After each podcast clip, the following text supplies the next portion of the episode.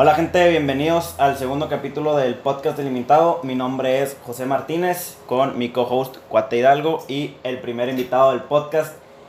Un honor tenerte aquí, Carlos Javier Pimentel. No, un placer, un placer. Para mí es un honor que, que sea el primer invitado del programa. Por así Sí, decirlo. sí, sí. Este, bueno, eh, presidente de la Sociedad de Alumnos de la Facultad de Medicina de la UANL. Así es. Chingón, chingón. ¿Cómo estás, güey? ¿Qué onda? No, pues muy bien, muy emocionado de tener a Javier. Como lo habíamos comentado en el video de bienvenida en el primero, que este podcast lo queríamos hacer con gente invitada, que fuera amigo o familiar de nosotros. En este caso, bueno, yo acabo de conocerte, pero a José Pablo ya lo conoces desde la Facultad de Medicina. Desde la. Facultad. de Ya ahorita hablando, antes de grabar, pues José Pablo decía que ha sido uno, o sea, fuiste uno de sus mejores amigos en la Facu. Soy, soy. Ah, eres, eres. Sigo siendo, sigue siendo, sigue siendo. Entonces, pues, eh, es bonito tenerte aquí. Aparte con lo que nos estuvo contando, que ahorita vamos a estar diciendo eh, a lo largo del podcast, que eres alguien ahorita presidente y pues que has tenido otros logros aparte de, de ese, ¿verdad? Sí, gracias a Dios. Sí, uno intenta, digamos, ahí buscar de cierta manera. Este, desde hace 10 años yo me salí de mi país. Ok. Entonces, se cuenta que el salir de tu zona de confort te abre los límites así impresionantes. como Sí, que- pues eso te genera otro contexto, o sea, en la, o- sí, o sea, en la forma de pensar. Sí, ya no estás anclado, de cuenta, por así decirlo. O sea, tú a donde te lleve el viento. Ok. A ver, las personas que nos están escuchando, ¿de dónde eres? Soy de Venezuela, De Venezuela. originario de Venezuela. Ok. Chingón. Y bueno, este, un poquito sobre ti, más allá de cuando llegaste aquí, probablemente a lo mejor y meternos un poquito más de que cuando ya entraste a la facultad o algo así, ¿cómo te sentiste, güey? Mira, yo toda mi vida quise ser médico. Todo. Mi abuelo es médico, Ok. tíos son médicos, entonces fue como que... Al comienzo yo quería ser veterinario, pero la verdad es que me dan cositas los animales, Ok. porque no se les puede estar explicando el por qué te estoy haciendo lo que te estoy Sí, o haciendo. sea, es simplemente aplicarlo y pues. Así es, entonces hace ya seis años y medio, siete, decidí estudiar medicina. Ok. Apliqué la primera vez a medicina, no quedé. Aquí, aquí en Monterrey. Aquí en Monterrey a la O sea, ¿tú viniste aquí a Monterrey por medicina? No, no, no. Yo me mudé con mi familia. Da cuenta que toda mi familia tuvimos una oportunidad de empleo Ok. y nos mudamos para acá por un mejor futuro. ¿Tú qué edad tenías? Tenía 16 años. Ok. ¿Y para ti fue difícil, Uf.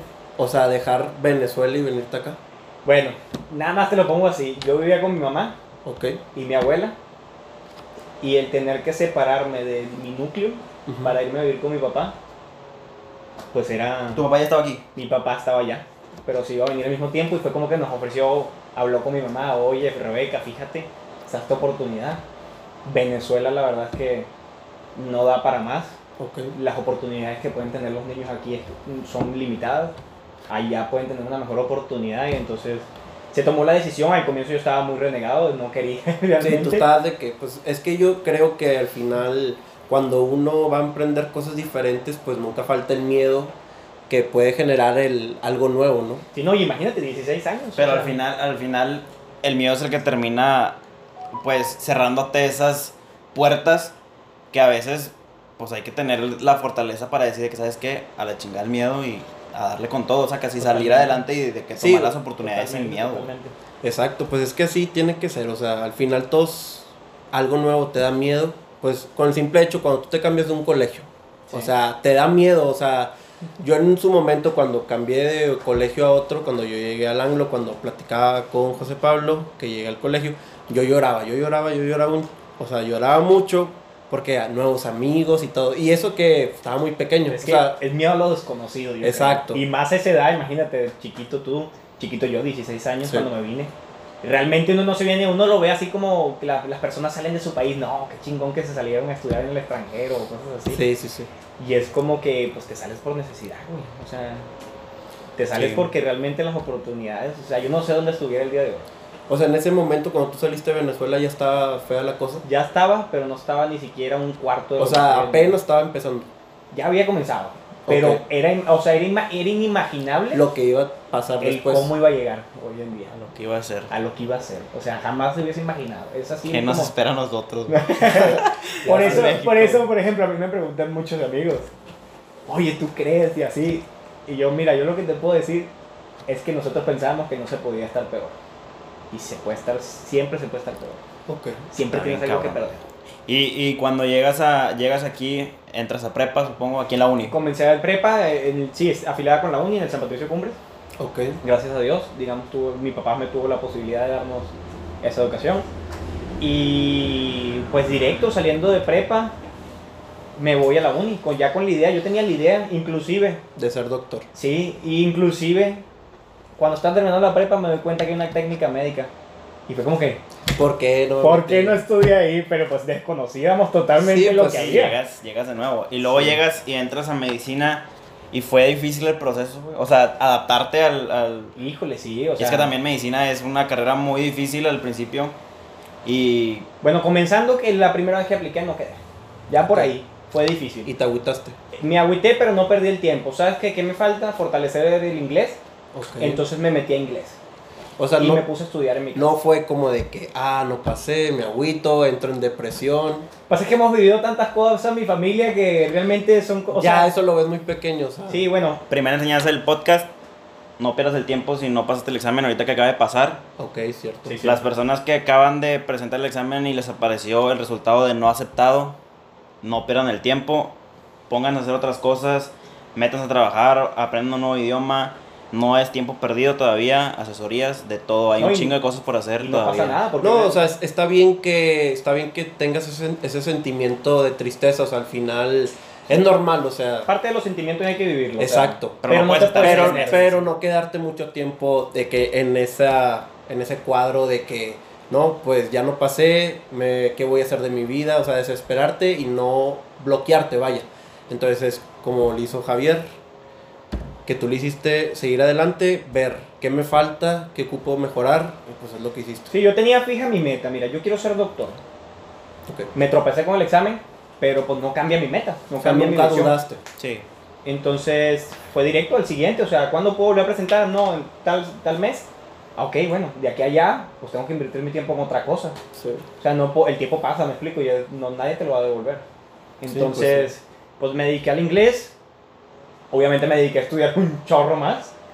Sí. Este, ya presenté esa vez y quedé, gracias a Dios. Lágrimas y todo cuando yo vi mi matrícula. Sí, pues me imagino. o sea, y aparte en medicina es mucho más Sí, la sí, sí, situación. sí, Y más en la uni. O sea, Sí. Y luego ahora, yéndonos un poquito más, este, un salto en el tiempo bien cabrón. Este, entras a medicina, comienzas tus, tus materias, este, te va con madre y todo. De ese lapso a ser presidente, güey, ¿cómo, güey? O sea, ¿qué, qué hiciste, güey? O sea, ¿cómo te moviste? fue el proceso? ¿Cuál fue el proceso de, güey? Fíjate que yo nunca, nunca tuve la meta ni la visión de ser presidente, fue algo que llegó. De la nada. se dio. Se dio, o sea, fíjate, o sea, yo toda mi vida, desde chiquito he tenido hiperactividad y déficit de atención, entonces siempre me tengo que mantener ocupado en algo. Ok. Y al entrar en la facultad, yo toda mi vida he practicado deportes. En ese momento estaba haciendo ciclismo. Ok.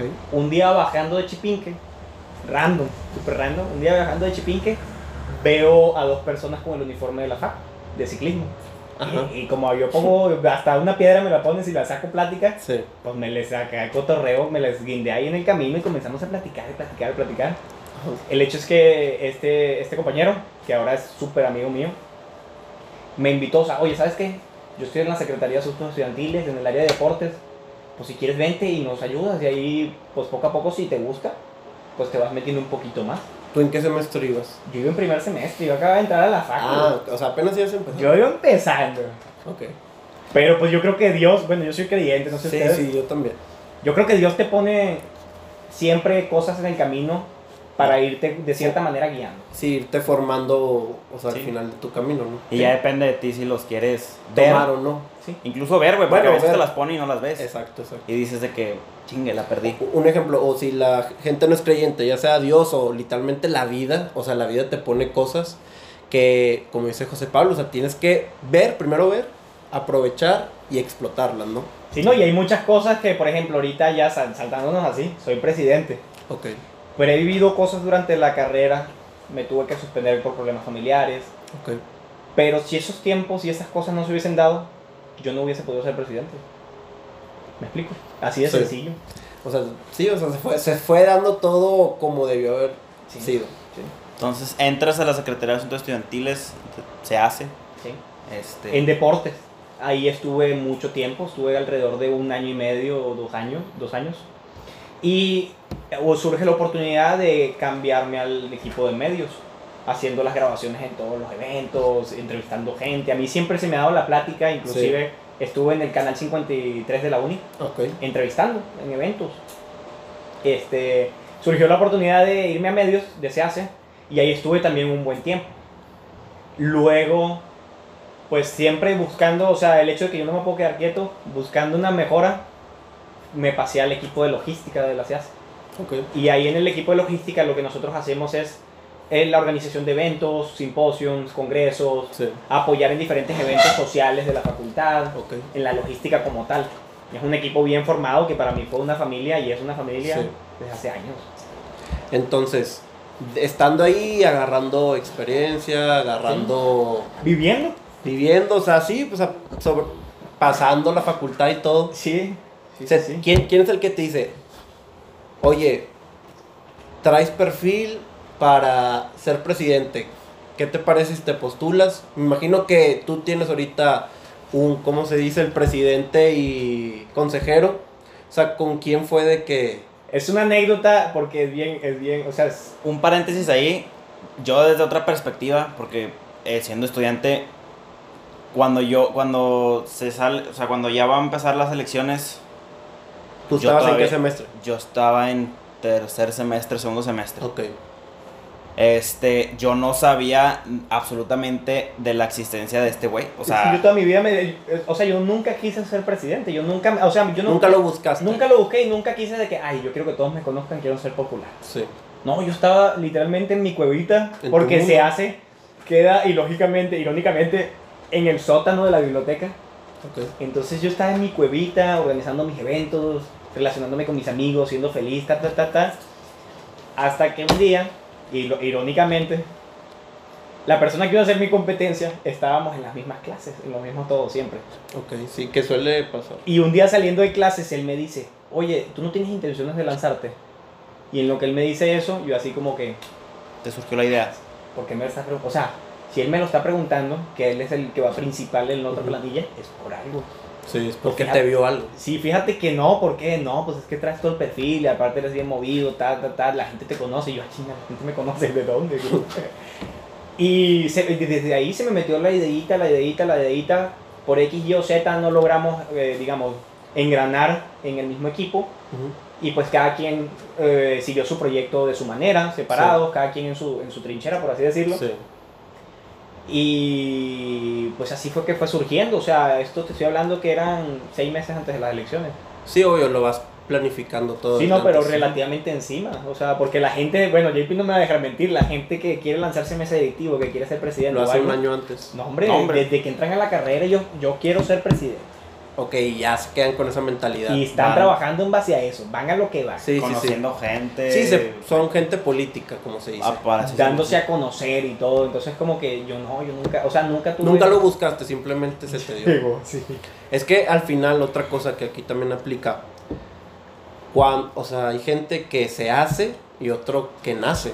O sea, en este caso a ti se te dio, tú naciste siendo indirectamente político, porque que al final tú no lo buscaste, tú dijiste, pero tú con tu misma forma de ser se te dio. Se te facilita un Y hay poco más. güey. gente que busca y se trabaja, que no sé, hay gente que a lo mejor estudia medicina, por ejemplo, pero está metido en política también, no sé, está en, en los jóvenes del PRI, no sé, y lo va buscando, lo va buscando, pero al final no tienes ese chiste, no tienes ese, como que ese... O probablemente lo Esa adquieres. chispa. O probablemente lo adquieres, pero eh, creo que lo mejor y pudo haber sido eso de que se te facilita mucho por la manera en la, Exacto. que, en la que te desarrollas o te desenvuelves.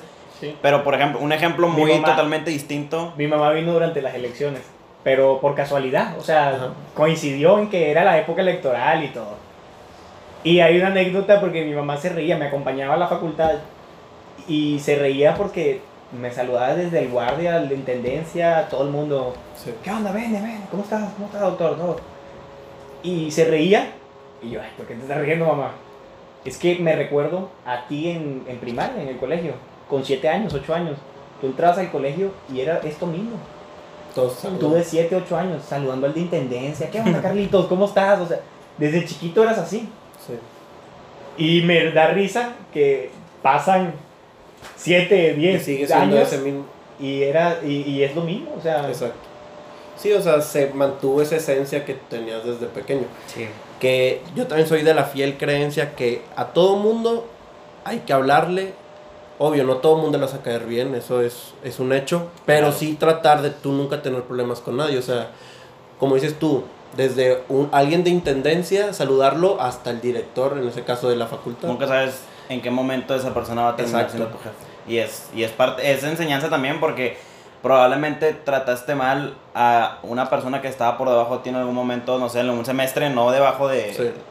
este, que para algún semestre y de repente termina siendo el director de la facultad y tú terminas trabajando para esa persona y Exacto. por haberlo tratado mal probablemente te pueda ir mal. Entonces tratar de ser me- Sí. la mejor persona con todos. Pues que la, la vida da muchas vueltas, o sea, como se dice, un día estás abajo, un día estás arriba, tú nunca sabes cuándo el de abajo... O sea, sí, te- no- y nos ha tocado. Entonces, Sí. Oye, güey, otra cosa. Una, una, una de las cosas o el conflicto más fuerte que has tenido que resolver como presidente de la sociedad de alumnos.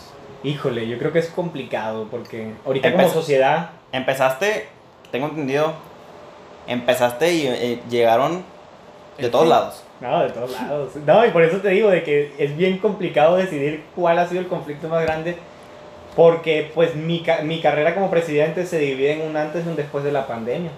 Ok, sí. Porque, pues irónicamente, sí, somos estudiantes, pero a la final también somos doctores, hasta cierto punto.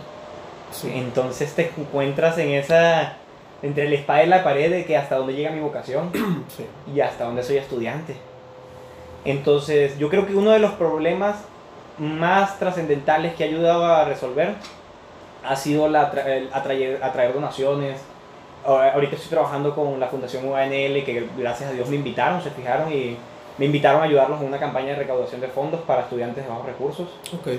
que gracias a Dios va bien chingón, o sea, llevamos muchos millones de pesos, ahorita están entregando alrededor de 3.000 dispositivos electrónicos para todos los estudiantes que no cuentan Sí. con, Chingón. con un dispositivo para llevar la, la, la educación Las clases. digital. Sí, pues que ese también es un tema difícil que muchos estudiantes, bueno, nosotros gracias a Dios pues tenemos las facilidades de tener internet en casa, pero hay gente, amigos o conocidos, todos tenemos que tiene que ir un ciber, Sí.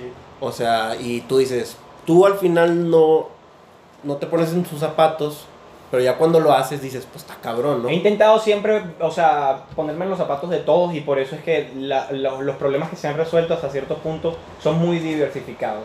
Por ejemplo, no sé si ayer, ayer o antier algo así surgió con lo del micro. Ah, sí, sí. Oh, Es que, digamos, mucha gente tira mucho hate de que, Sí. ay, tu facultad, digamos, es trabajo honesto y Sí, hay que sí. hacerlo. Sí, que... Pero es la realidad de ciertos estudiantes, o sea. Entonces, ahí es donde, ahí es donde a mí no me molesta la crítica, nunca. Sí me afecta hasta cierto punto cuando es una crítica infundada, Ok, sí. cuando no tiene fundamentos. Estoy abierto a la crítica y digamos, en un proceso que capaz yo no estaba consciente en el lugar en el que me estaba poniendo, pero eh, tengo, o sea, tengo que estar abierto a la crítica y a entender y a escuchar a los demás. Pero también tengo que diversificar las cosas que se solucionan en base a la realidad de cada estudiante. Ujú. ¿Qué es lo que dices tú? Pues capaz yo tengo la posibilidad de andar en carro o de comprarme mi comida. Hay otros estudiantes que no, me explico. Y para ellos la, el microondas Es- les soluciona 30 a exacto. una hora de tiempo en hacer fila, ¿me? No, de hecho, bueno, yo que estoy en la Facultad de Ingeniería Civil, este, igual, había dos microondas, se hacía la fila enorme y la- hay mucha gente que lleva lonche.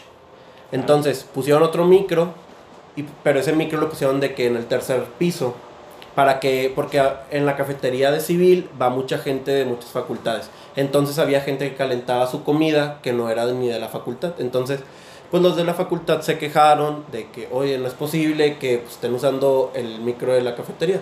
Que al final, pues, es, ahí- es ahí en la uni, todos lo pueden usar. Pero se les hacía injusto a los alumnos. Entonces, en ese momento, el presidente que estaba puso ese nuevo microondas en el tercer piso y pues la gente de civil y yo llegué a usarlo porque yo en ese tiempo estaba a dieta, entonces llevaba mis toppers y todo y era súper cómodo ir al tercer piso, calentar tu comida y no hacer la fila larga que dices tú.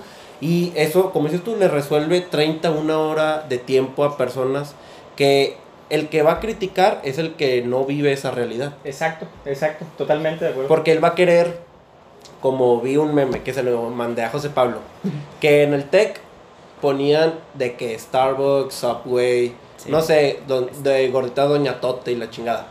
Y Pero, por Para empezar ahí, tienes que comparar presupuestos del TEC y la uni. Ese es uno. Ese es el que tienes que ir directo.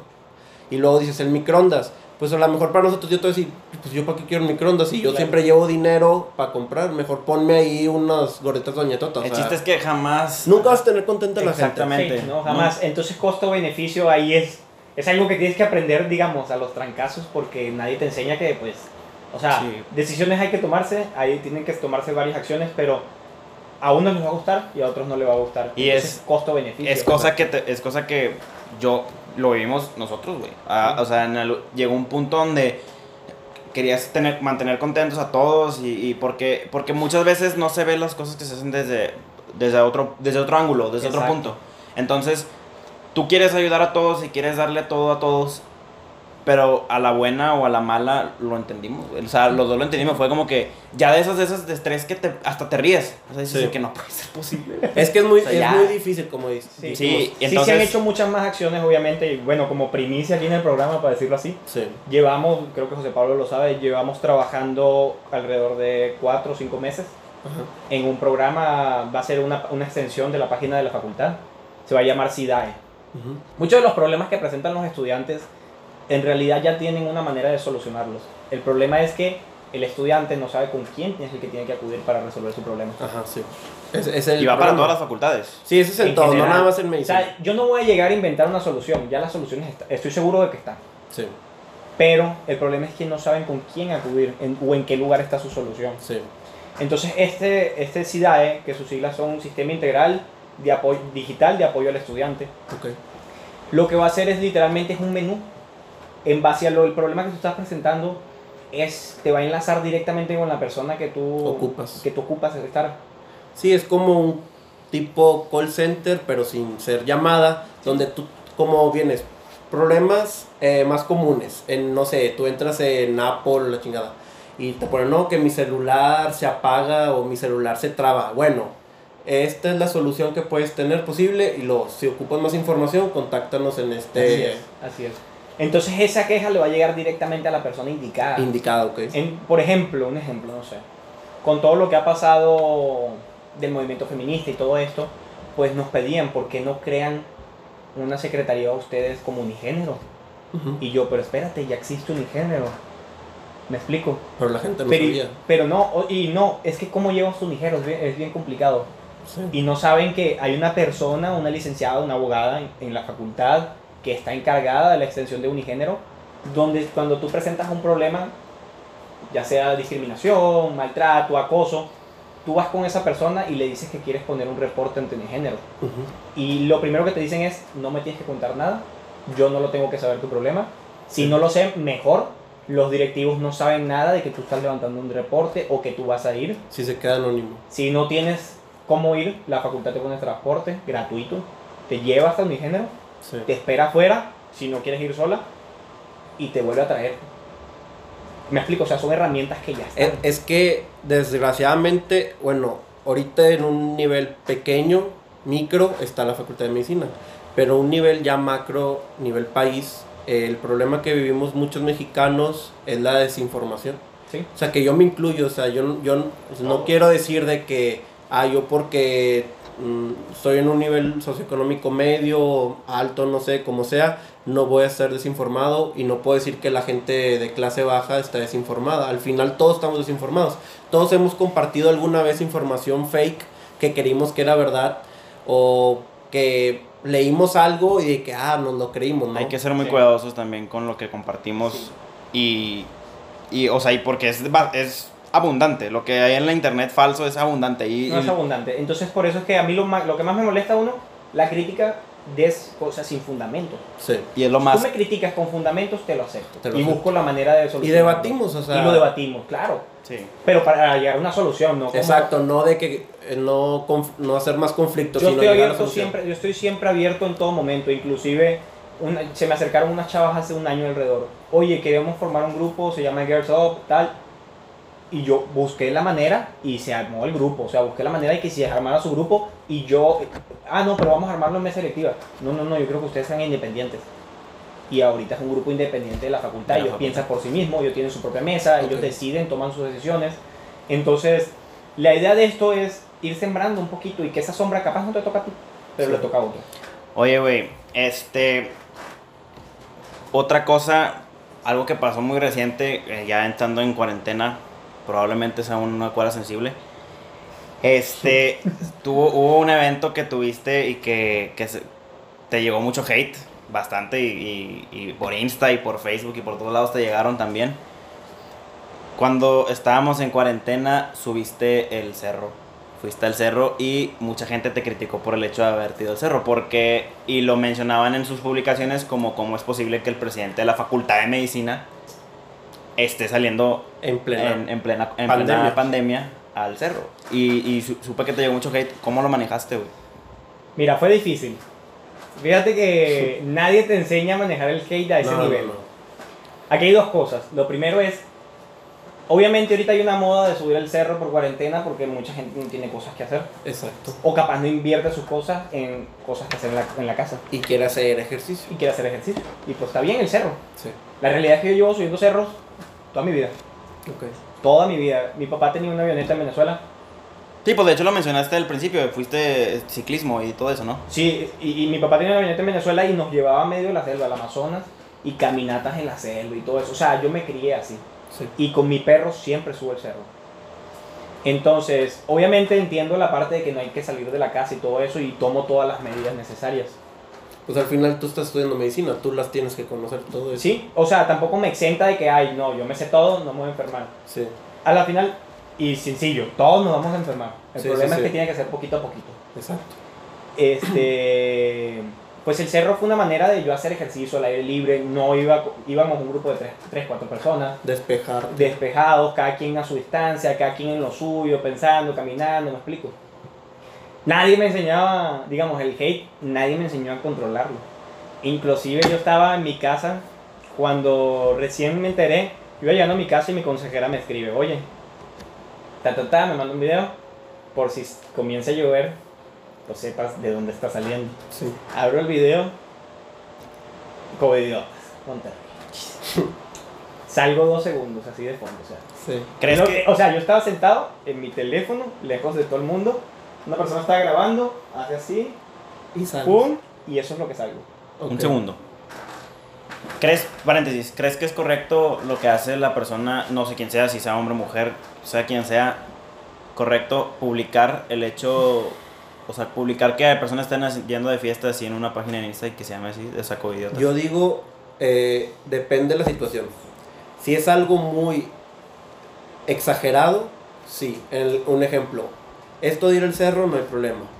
Pero un ejemplo, toda la gente que y fue a Mostacho, que estaba lleno, ahí está, ahí está bien si se puede difundir. Yo estaba al punto del llanto, prácticamente, Ok. ese día. Yo estaba solo en mi casa.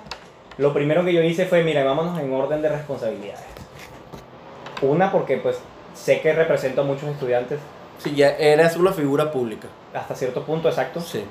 sé que represento a la facultad, sé la responsabilidad que conlleva y en ningún momento yo quiero causar un problema ni ser mala imagen para nadie, Exacto. ni mucho menos. Entonces lo primero que yo hice fue llamar a los doctores de la facultad. Doctores, fíjense, está pasando esto, ta, ta, ta. Obviamente me dijeron, ¿para qué te expones?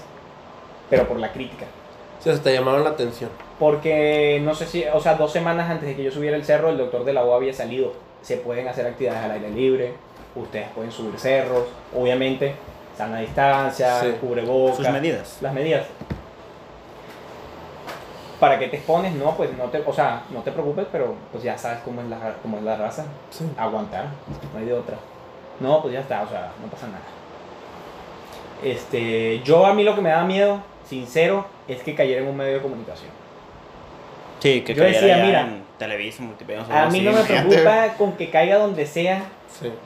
Pero ya sí. menos un medio de comunicación, porque la nota era, mani- era amarillista. Sí, O sea, sí, obvio, obvio. Presidente, presidente de la Facultad de Medicina de la Universidad Autónoma de Nuevo León, estudiante del secretario de Salud Manuel de la O, subió el cerro en cuarentena.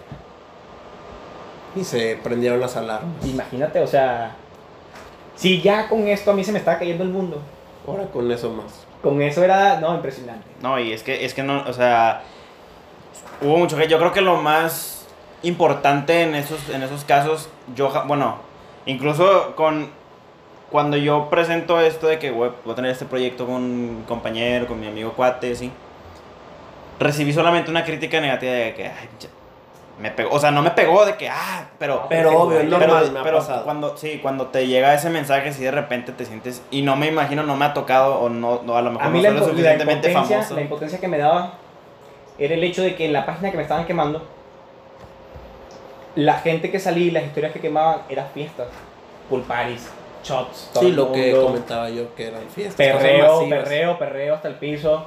Y yo estaba haciendo ejercicio y yo era como que, o sea, güey, no hay punto de comparación, me explico, o sea, Sí, qué necesidad. Sí, y yo creo que lo más y una importante cosa sí, es, yo creo que lo más importante en estos casos cuando, y no, tú no me vas a dejar mentir, yo creo que es tu círculo cercano, o sea, con el que te puedes respaldar independientemente de lo que pase, es de que, oye, yo sé que voy a contar con estos vatos, y, y probablemente mensajes de apoyo, güey, que, oye, no hay pedo, sacas, o sea, yo te apoyo, Sí, yo sí, estoy sí. contigo y así, Sí, yo creo que igual, de- más... igual dolía, porque, o sea, sí, o sea, una mentira dicha tantas veces como lo de que, pues, las, o sea, no, es tu culpa, es tu culpa, ¿por te qué? ¿Por están qué? Pues yo hasta cierto punto dije, híjole, yo no quería defraudar a nadie, me explico, ni en ningún momento yo quería hacer sentir mal o ver hacer mal quedar mal a la facultad. O sea, yo, estaba haciendo, yo, o sea, yo estaba ejercitándome al aire libre, me explico. Eh, hay un antes y después de mis sentimientos durante ese día, yo me sentía muy mal, muy mal, muy mal, muy mal. A- Casi el punto del llanto prácticamente, nada más que aguantaba porque no tenía con nadie con qué hablar. Pero Sí. en el momento de que me preguntaran, ¿estás bien? Sí, O sea, sí, ahí, sí. literal. Sí, me imagino. Hay un antes y un después. Un- una persona que yo admiro mucho me escribe por Facebook. Ujú. Es residente del hospital de medicina interna. ¿Qué onda, güey? ¿Cómo estás? Pásame tu número. Y yo, yo le paso mi número porque lo conozco, fue mi residente. ¿Qué haces que R1. termina cagoteándote también? Yo cuando estaba en séptimo semestre, él fue mi R1 o R2 en medicina interna. Y yo, puta, sí, no, yo dije, algo tiene que ver con este pedo, o me va a mentar la madre o X. Sí.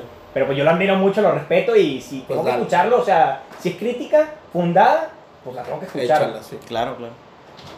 Entonces, lo primero que él me dice es, necesito que no te tomes nada personal. Tú no hiciste nada malo y te lo estoy diciendo yo, que estoy como uno de los encargados del área de COVID del hospital. Yo que estoy arriesgando mi vida en el hospital, te estoy diciendo no hiciste nada malo. Sí. En lo que él me dice eso, ahí sí, güey, o sea, a llorar. Sí, o sea, a lo, llorar, lo sacaste. a llorar, Sí. güey. O sea, es, es injusto, o sea, es injusto porque la gente no se da cuenta de que muchos de los comentarios duelen. O sea, se los está diciendo otra persona.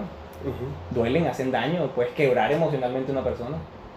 Sí, que al final, como decíamos, o sea, puedes recibir 10 comentarios buenos, pero si recibes uno malo, le, hace- le vas a poner más atención a ese malo. O sea, eso siento que ya es psicológicamente del ser humano, o sea, que una crítica te puede calar, pero como dices tú, hay la crítica fundada y la que no es fundada, ¿verdad? Entonces, en ese caso, pero como quiera, aunque sea, Fundada o no fundada, duele. duele. Te digo porque yo lo he vivido No, pues es que la verdad duele. Pero pues si es la verdad, es la verdad, o sea, no se puede cambiar. Pero aunque no sea verdad, tú puedes decir, pues porque hay gente que me critica después de todo lo bueno que he hecho. Entonces tú dices, o sea, de 10 cosas buenas, 5 cosas buenas que he hecho, una hago mal y ya me están reventando como si hubiera hecho todo mal, ¿no? Te digo porque yo estás, he hecho cosas de he entregado despensas y así. Entonces, yo subí un video en Twitter de un, yo le entregué una despensa a un viejito. Chingo de gente que, qué bueno que haya gente así, felicidades, tipo, hay que sumarnos a la causa, que eso al final yo lo subí ese video para que la gente se sumara y siguiera el mismo ejemplo que yo estoy poniendo. Ajá. Pero pues nunca falta la gente que, pero ¿por qué grabas? No, no tienes necesidad de grabar, de que eso es el altruismo, ¿verdad? Sí, como, dice. como diciendo de que lo haces para, pro- o sea, para promocionarte tú o de que, Exacto. que te veas bien tú, pero al final de cuentas es que es- ese es el problema. Hay muchas personas este, que tienen esa necesidad de, estar, de verle el lado malo a las cosas y la verdad es que no debería ser así. Si Es estás que- viendo que está entregando despensas, porque en vez de criticar no mejor te unes a la causa? Sí, exacto. Uno lo, bueno, yo, yo lo veo como cuando uno promociona una buena acción, lo veo más por el hecho de que yo lo estoy haciendo, tú también puedes, me explico. O sea, únete, todos, todos ponemos nuestro granito de arena. Pero te, te fijas, por ejemplo, no sé, en unas elecciones, por ejemplo, facultad, Ujú. 8.000, 9.000 alumnos. Solo votan 3.000. ¿Dónde está el otro 60, 70%? Ujú. Y- Pero a la hora de criticar, Ahí están todos. ahí están criticando. Entonces, ¿cómo tú criticas si tú no estás ejerciendo tu derecho de civismo al ejercer tu voto? Exacto. Y eso lo traspasamos a nivel país y pasa lo mismo. Que todos Entonces- dicen ningún presidente sirve, la chingada. Pero votaste. Y muchos no, no. te- No, no voté. Exacto. Entonces, o sea, aquí necesitamos más gente que, o sea, necesitamos que la gente se una. La Que política tiene que ser de todos, que se informe.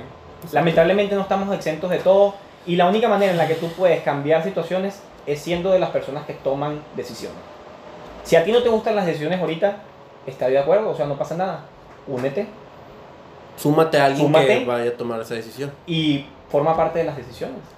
Sí, o sea, o sea, vete con un líder que te vaya a guiar al camino que tú quieres llegar también. O sea, que tenga la misma ideología o algo similar a la que tú tienes. Un ejemplo, si tú quieres llegar al punto B o al punto A, tienes dos líderes. Uno va a llegar al punto A y uno al punto B. Entonces tú vas a decir, bueno, yo quiero llegar al que llegue al punto B, me uno, lo apoyo, lo respaldo. A lo mejor yo no voy a hacer la cabeza porque a lo mejor no tengo el carácter para hacerlo o me da miedo. Hay mucha gente que se limita por miedo o por inseguridades. Entonces esa persona, esa cabeza, va a ser el- al final que te vaya a representar, como al final un presidente en un país. Es que hay espacio para todos y la verdad es que un buen líder siempre va a escuchar a su equipo por, por y así sea el más chiquito del equipo. Exacto. O sea, yo créeme que he tomado decisiones basado en las opiniones de gente de mesa directiva que son de primero semestre, segundo semestre, tercer, cuarto semestre. O sea, la neta es que estoy muy abierto siempre. Y inclusive gente externa, oye, fíjate que a mí no me parece tal cosa, tal, tal, tal. Ah, no lo había visto de esa manera. Sí. Pero si suceden cosas, si pasan problemas y nadie me avisa, nadie me dice, pues yo tampoco es que esté checando, o sea, estoy pendiente de la facultad, pero somos un mundo, somos 8000 personas. Sí. Sí, o sea, no puedes estar encargado de los 8000. Sí, No, y de son- cierta forma lo estoy, o sea, la neta es que, Que no no- es responsabilidad. Que al final el, la persona que tenga problema es el que se va a acercar. Ah, exacto. Porque yo hablando con mi papá de sociedad de alumnos, porque él en su tiempo, él también estudió ingeniería civil, él estuvo en sociedad de alumnos. Y yo he estado en sociedad de alumnos en civil eh, desde que estoy en primer semestre. Y ya después, o sea, tenía otras metas, pero por este problema del COVID, pues se han distanciado un poco. Pero bueno, este, mi papá me decía, al final, una sociedad de alumnos es como un sindicato. Es el sindicato que representa al estudiante en la facultad. Si un estudiante tiene un problema, ese, el- ese estudiante tiene que acercarse a la sociedad de alumnos, al consejero o al presidente, y ese presidente, ese consejero tiene que abogar con el director, que en este caso el, el- el director es como el jefe, y tú eres el sindicato de la empresa. Sí. Entonces tú tienes que abogar por él, tienes que defenderlo, tienes que defender sus derechos. Obvio, que él que tenga razón y que sea defendible. O sea, un ejemplo, no, me reprobó porque le caigo mal. Cuando en realidad tú, tú checas el antecedente y tú vas con el doctor, tú investigas. No, es que la verdad, mira, no estudió, le fue muy mal los exámenes, aquí tengo la prueba. Ok, oye, ¿sabes qué? No te puedo apoyar por esto y esto y esto. Lo intenté, no se pudo. Otro, oye, pues es que este chavo, a ver, enséñanos sus exámenes. Oye, pues está bien, ¿por qué se lo pusiste mal? O ahí sí te van, ¿no? Sí, pero pues para que pase eso, esa persona se tuvo que haber acercado. Exacto, e- es lo que tiene, e- ese, ese empleado, en este caso, refiriéndonos al estudiante, es el que se tiene que acercar al sindicato, en este caso sociedad de alumnos. Son 8000 mundos, por así decirlo, porque cada quien vive, vive su perspectiva y a lo mejor y el- la problemática de dentro de algún círculo, yo no la vi, pero tú sí la viste, entonces tú eres el que tienes que ir a- al final de cuentas a, a reclamar ese, o pedir apoyo, pues, a la sociedad de alumnos en este caso. Les voy, a- les voy a poner un ejercicio. Imagínense cuántos estudiantes ha habido, ya sea en medicina o cualquier facultad, que han tenido un problema, han querido acercarse, pero dicen, pero ¿para qué me acerco si no me van a resolver nada? Siempre tienen la idea. La mesa divertida, que es un dicho que les tienen mucho a la Facultad de Medicina y a otras facultades, no nada más a- Todas, a, ellos. A todas, a todas. A todas. Que de que no, es que hacen puro desmadre, puras fiestas, de que están en su mundo, ni nos van a pelar. Pero ¿por qué no te das la oportunidad de intentarlo? Ya, si no te apoyan, ya es otra situación, ya es otro tema. Pero porque hay muchos estudiantes que seguramente, que a lo mejor vayan a escuchar esto, que, siempre, que a lo mejor pensaron, a lo mejor Javier no me iba a apoyar, o a lo mejor es otro que también a presidente no me iba a apoyar. es que también a veces parece que no que no brindamos el apoyo pero a veces nosotros no somos los jefes de la facultad al Exacto, final de tú cuentas tú no es- puedes es hacer que- lo que tú quieras. si tú que- si tú propones algo probablemente te digan arriba oye es que esto no es factible no, y no puedes proceder O no entonces me parece, interesa, Mira, hay parece varios- que no parece que no apoyas pero Hay varios factores que hay que tomar bien importantes. Lo primero es que la gente nos ve a nosotros como sus jefes. Ok, es un error. Cuando es el error. Es el principal error. Al final Yo soy su empleado. Sí. Ellos me pusieron a mí. No es que me paguen porque nadie me paga. Yo no gano dinero de esto. Hay muchos mitos y no que muchos ciertos. creen que se No roban dinero. el y- mito que ahorita quiero no que presentes los 100 pesos que de mesa directiva que siempre se van para todo Ahorita lo abordamos, vamos aquí primero. Deja que termine esta idea. terminas Sí. esto y luego comienzas con lo otro El primer mito es que yo no soy su jefe, yo soy su empleado. Entonces, partiendo desde ahí, al momento de que ellos me ven como el jefe, no, mi jefe no me va a hacer caso. Cuando yo soy el empleado, yo estoy para servirles a ellos, es mi responsabilidad. Sí. O sea, uno se postula, mm, capaz no sabiendo todos los problemas y capaz no siendo el originario de los problemas, pero sí queriendo ser la solución a muchos. Exacto. Y con la mejor disposición de trabajar para buscar la manera de que todos estén en armonía. Porque yo soy estudiante igual que ellos. O sea, yo vivo las mismas problemáticas que ellos viven, yo las vivo. Que a lo mejor a muchos se les olvida eso. Que a lo mejor a muchos se les olvida eso, exactamente. Este, lo segundo es que es un, o sea, tomar decisiones es un proceso bien complicado. Y al llevar a cabo proyectos es bien complicado. Y en la vida real, no me vas a dejar mentir, o sea, tu papá con, con- que tiene su negocio, por así decirlo, pues para llevar a cabo algo es un proceso y es una gestión y toma tiempo. Exacto. Y la mayoría de las personas quieren las cosas ya. Ya, sí. sí también Entonces, Es son- el problema. Sí, exacto. Eh, lo otro es que las mesas directivas duran un año. Es muy poco el tiempo. ¿Y de ese año cuánto, cuánto tiempo estamos en el semestre? O sea, agosto, septiembre, octubre, noviembre, ya saliste. Sí, son ocho meses que estás en el Febrero, cargo. febrero, marzo, abril, junio y mitad de julio. O sea, o sea probablemente él gestiona pero le, le va a tocar a otro pues Exacto. o yo o sea- gestiono y no le puedo dar seguimiento. La verdad es que un año es muy poco Muy tiempo. poco. Es muy poco tiempo. Es muy poco tiempo. Este, entonces son la- esas realidades que hay que cambiar, pero sin ponernos en, o sea, sin ponerme en contra de los estudiantes, sino siempre buscando intentar que ellos sepan la idea que uno tiene. Yo, tú no trabajas para mí ni yo soy tu jefe. Yo trabajo para ti y estoy para escucharte. Exacto. Para apoyarte y Para solucionar. apoyarte y solucionarte, porque al igual que tú eres estudiante, yo también lo soy y a mí me gustaría que a mí me ayudaran Me apoyaron. y me apoyaran. Entonces para eso estoy yo. Sí, o sea, te- como dices, tú en ese puesto, en un puesto donde apoyas a mucha gente, tienes que ponerte en el zapato de muchas personas. O sea, que esa persona te cuente su problema y tú, ya como dijimos, como comenté, tratar de apoyarlo de una manera que se pueda, ¿verdad? Sí, no, y, y también es bien complicado porque pues, son muchas personas, uno, y lo segundo es que a mí algún consejo que me dio un doctor, tú tienes que elegir tus batallas, porque no puedes ganarlas todas, Exacto. ni puedes pelearlas todas. Entonces, hay problemas que en realidad no son problemas, y hay otros problemas que realmente sí son problemas. Entonces, al tú no ignorar, sino priorizar el problema que realmente Más es un grande. problema más grande, la otra persona piensa que no quisiste escucharla o que no quisiste ayudarla. Sí, Cuando no se dan cuenta que esto es un mundo de gente. exacto. Y... O sea, no el mundo gira alrededor de ellos. Exacto. Sí, porque pues también hay de problemas a problemas. Hay un güey de que, oye, es que ya no hay botes de basura, de que, ¿por qué no ponen? Y otro güey, oye, es que no tengo cómo irme a la facultad. O sea, hay, O hay la se- o la se- dimensiones. O la, seguridad de la facultad, O o la las calles de la facultad. Exacto, que, Bueno, fue un proyecto que hicimos. que roban, bueno, yo lo que había escuchado en su tiempo es que alrededor de toda medicina robaban mucho. Como robaban y eso, sí. Pero demasiado. Y aquí hay otra realidad que la gente no entiende, es que, o sea, nosotros podemos hacer lo que tú quieras de las rejas para adentro. Sí. De ahí para afuera ya. Saliendo de la afuera es municipio. Sí, ya depende de. Y es un proceso más largo. más largo. Sí. Gracias a Dios y que el doctor de la O y muchas personas están dentro de, de la- de los puestos de, Gobierno. de decisión, pues logramos hacer la gestión de cámaras. Gracias al apoyo del doctor Almiro, del doctor Omaña, del doctor Jacobo, personas que están en puestos de, de- de toma de decisiones, logramos hacer un proyecto de seguridad, un callejón, una, digamos, un recorrido seguro. Logramos gestionar ciertas cámaras de seguridad de última tecnología, con inteligencia artificial. Las cámaras detectan el movimiento, deciden y buscan y enfocan a la persona. Ok.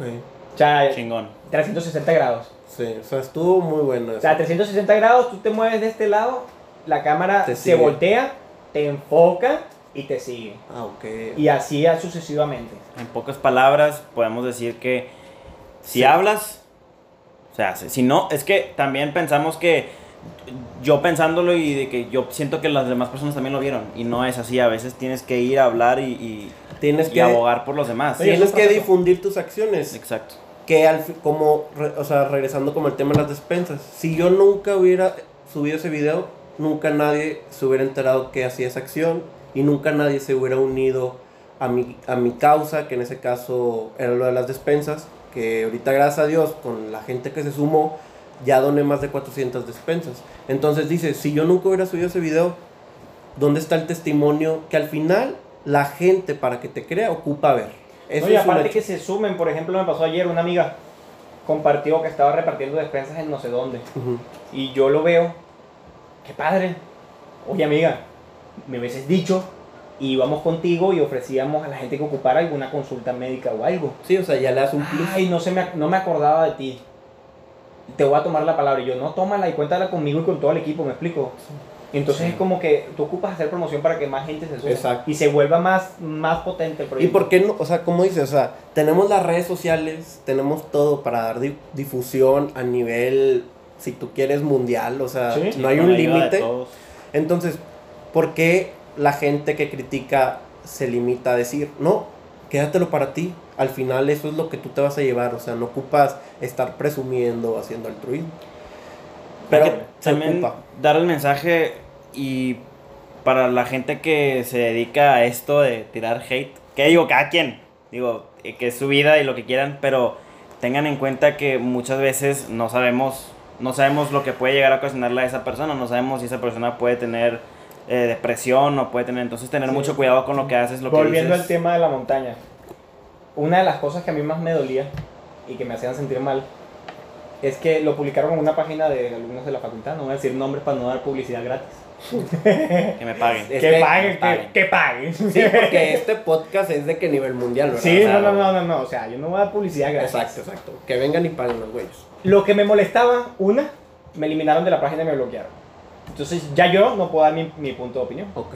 O sea, te, Partiendo te, de ahí- te silenciaron. Partiendo de ahí, no hay libertad de expresión. Exacto.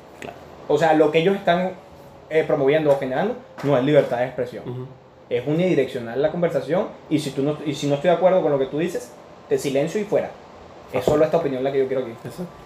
Lo otro, cuando publicaron lo de la montaña, obviamente hay comentarios negativos como hay comentarios positivos. Exacto.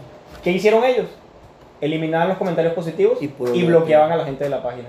Ah, ok. O sea, ya le quitaban su libertad de expresión, como Entonces, decíamos. volvemos. Entonces, ¿qué es lo que estás intentando? ¿Me explico? Sí, Sí, so- darte- dar- solo hacerte ver dar la mal. mala imagen. Y, y Entonces Pues era algo yo así como que, ¿qué te hice yo? Exacto. sí. ¿Me conoces? Mira, Y sucedió, la persona que hizo la publicación por X y o Z coincidió, coincidió en una casa con una amiga, una muy buena amiga mía que, Ok, que ok. era un chorro, y surgió el tema. Y, ah, ella fue la que hizo la publicación, y mi amiga le pregunta, ¿por qué le hiciste? No, pues por tirar cagada. Pero ¿y tú lo conoces? no. No, no lo conoces. Y en eso otra persona dice, no, o sea, la verdad es que date el tiempo de conocerlo. Es una muy buena persona, siempre está súper amable, sonriendo, buscando la manera, tú O sea, te le no- no- acercas. No, merecía lo que le hiciste. vaya. Exacto, entonces era como que eh, ahora se sintió incómoda y, y se fue. Ok. Entonces, Hay ve- muchas ¿Qué? veces no pensamos en eso y, y sí es muy importante también conocer el detrás de. Este, el conocer el detrás de la persona porque no sabes lo que le puede llegar a ocasionar y eso creo que es enseñanza de este podcast también muy importante. Dar, el- dar el mensaje de que, oye, cuidado con lo que le estás diciendo a esa persona porque no sabes lo que puede llegar a pasar. Sí. Si tenga, así sea depresión, la puedas, o puedas ca- ocasionar algo peor. Pero les voy a decir algo. El que la gente hable mal de ti es que vas por buen camino. fue lo que me dijo el residente. habló. Exacto. Si la gente habla a tus espaldas, ¿qué significa? Y yo, no sé, no sé qué significa. Yo llorando. ¿Qué significa? Y yo, no sé, no sé. Pues que estás trabajando delante de ellos. Están hablando a tus espaldas. Que vas por buen camino. Sí, que al final. Pero tú, duele. Como dice, te duele el No un camino. Pero, o sea, imagínate cuánta gente famosa vive día a día con el hate. Porque hay gente que, como dicen, tira mierda por. Ah, se me hizo chistoso, ¿sabes? Pero al final, dentro de eso que se les hizo chistoso o están tirando es porque les cala la luz que tú estás radicando. Y como dicen, si te cala mi luz, pues ponte lentes, ¿no? O sea, te lo digo porque me ha, me ha tocado. celular para el cáncer de piel y todo. Y eso. ya, por último, ya para cerrar, que creo que se extendió un poquito el podcast, este, darles el mensaje también a todos. Yo también, cuando me inicié este proyecto, yo tenía miedo por eso. Parte de mi miedo era de que, oye, la raza que va a decir y así. No enfocar tu proyecto, no lo, si lo ves de ese punto, de qué va a decir la gente, Mejor nunca vas, a, nunca vas a empezar a un proyecto jamás. O sea, Jamás. siempre tienes, siempre tienes que tener esa mentalidad de lo que digan los demás, no que no importe, simplemente tratar de evitarlo lo más posible para que tus, o sea, para a que lado. Sí. sentirte seguro de ti mismo. Y eso es parte de lo que yo inicié este proyecto contigo. Creo que es base. Y pues bueno, no sé qué otro punto de vista tengan ya No, para cerrar. yo, bueno, yo súper orgulloso de- del proyecto que están armando. Más porque pues, quiero un chorro a, A José JP, Pablo. a José Pablo. Este, la verdad es que pues tuvieron los huevos de, de De tomar la decisión y empezar. Es bien difícil salir de tu cajita y de tu zona de confort y sé que es bien complicado comenzar en un área en la que no sabe uno. Exacto. Pero pues qué chingón, síganle dando, o sea, la neta. Y así para terminar el temita que dejamos al aire. El de los 100 pesos. Los 100 pesos. 100 pesos, Para no dejarlo al aire y, no, y que no piensan que yo evadí Que el te tema. sordeaste. Y que me sordeé. Ok. Dale, los 100 pesos. Hay una realidad y es que mesa directiva no toca dinero. Ujú. Esos 100 pesos yo no dispongo de ellos. Yo no decido en Que qué la lugar. gente cree que, re- llegan acá con los fajos. Que de que revisen mi cuenta, que revisen mi cuenta y mi carro. O sea, hay, bueno, mucha gente no lo sabe. Yo me mojo los pies y trabajo de albañil.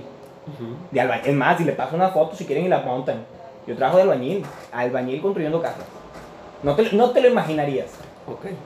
Así, Así todo rojo. No, no, no, no te lo imaginaría. Yo trabajaba en congeladores a menos 40 grados. Construyendo estantes como los de Costco. Sí. Y la verdad es que uno, uno en mesa directiva no toca dinero. Yo trabajo en base a ideas y proyectos. Yo presento, mira, me gustaría hacer Ellos esto. son los que te financian al final. Yo, yo quiero hacer esto y ni siquiera es que yo pongo los proveedores. Tú nada más das la idea. Ellos yo se- doy la eh, idea y ellos deciden a Los quién. directivos se encargan de saber a Y ni quién. siquiera los directivos, el departamento de, de, de, Compras, de de compra de la facultad. Ok, sí. Eh, mira, nos conviene más con esto. Sí, y te dicen, te voy a dar tanto. Y, si acá- y Sí. te voy a dar, mira, esto está muy caro. No te voy a dar tanto, mira, no ocupas luces. Ahí va a haber luz de día. No ocupas, o sea, y si llegamos a necesitar de comprar algo de efecti- con efectivo fuera, yo tengo que presentar facturas centavo a centavo. Sí. Y centavo que falte, yo firmo un pagaré y es centavo que yo tengo que devolver, literalmente. Sí, que Y, eso es- y es una cosa que no sabe nadie. nadie sabe. Simplemente la gente habla Sin fundamentos. sin fundamentos y se va a escuchar grosero, pero habla porque tiene boca. O sea, sinceramente. Sí. Claro. Pero es- pues es, es, es bueno que ahorita vino Javier, explicó los temas, dio la realidad de las cosas. Va a haber gente que lo va a tomar bien, gente que va a decir, este güey es puro pedo. Como todo. Como todo, o sea, no somos quien para caerle bien a todos. Entonces, aquí está el podcast ilimitado, Segundo capítulo. segundo capítulo, Primer invitado. primer invitado, Recargar, re- recalcarlo. Ah, entendí recargado, pero también recargado. Recalcando también que fue el primer invitado del podcast, Carlos Javier Pimentel Párraga. Sí. Me Y- gustó mucho su participación. Muchas gracias, muchas gracias. La verdad es que, mira, hay un mito en los podcasts y es que tu primer invitado, al cumplir el año, tienes Tiene que volver- repetir. Tienes que volverlo a invitar. Tiene que repetirse. Entonces yo espero esa invitación de aquí a un año. Que Vamos la a ver dónde estamos. Sí, que la verdad, sinceramente, este podcast lo podemos haber alargado mucho más tiempo. Por cuestión de tiempo lo vamos a, a limitar, pero estamos seguros que Javier va a regresar y vamos a seguir hablando conmigo. de esta manera muy, ama- muy amena que estamos haciendo y que es- espero yo y estoy seguro que les va a gustar, que van a llegar hasta el final de este video o del audio porque va a estar muy interesante. Sí. Y pues nada, yo me despido, estoy muy feliz, José Pablo. Bueno, muchas gracias por ver el video. Lo van a poder escuchar en Spotify, YouTube y nos pueden seguir en Instagram.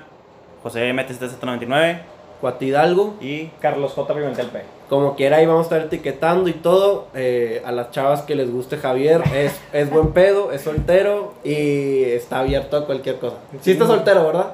Oye, Complicado, es, una- es complicado. ok, complicado, pero Complicado. Ahí se abre una ventana y pueden entrar. Bueno, muchas gracias por ver el podcast ya- y ya, espero les haya gustado. Nos vemos.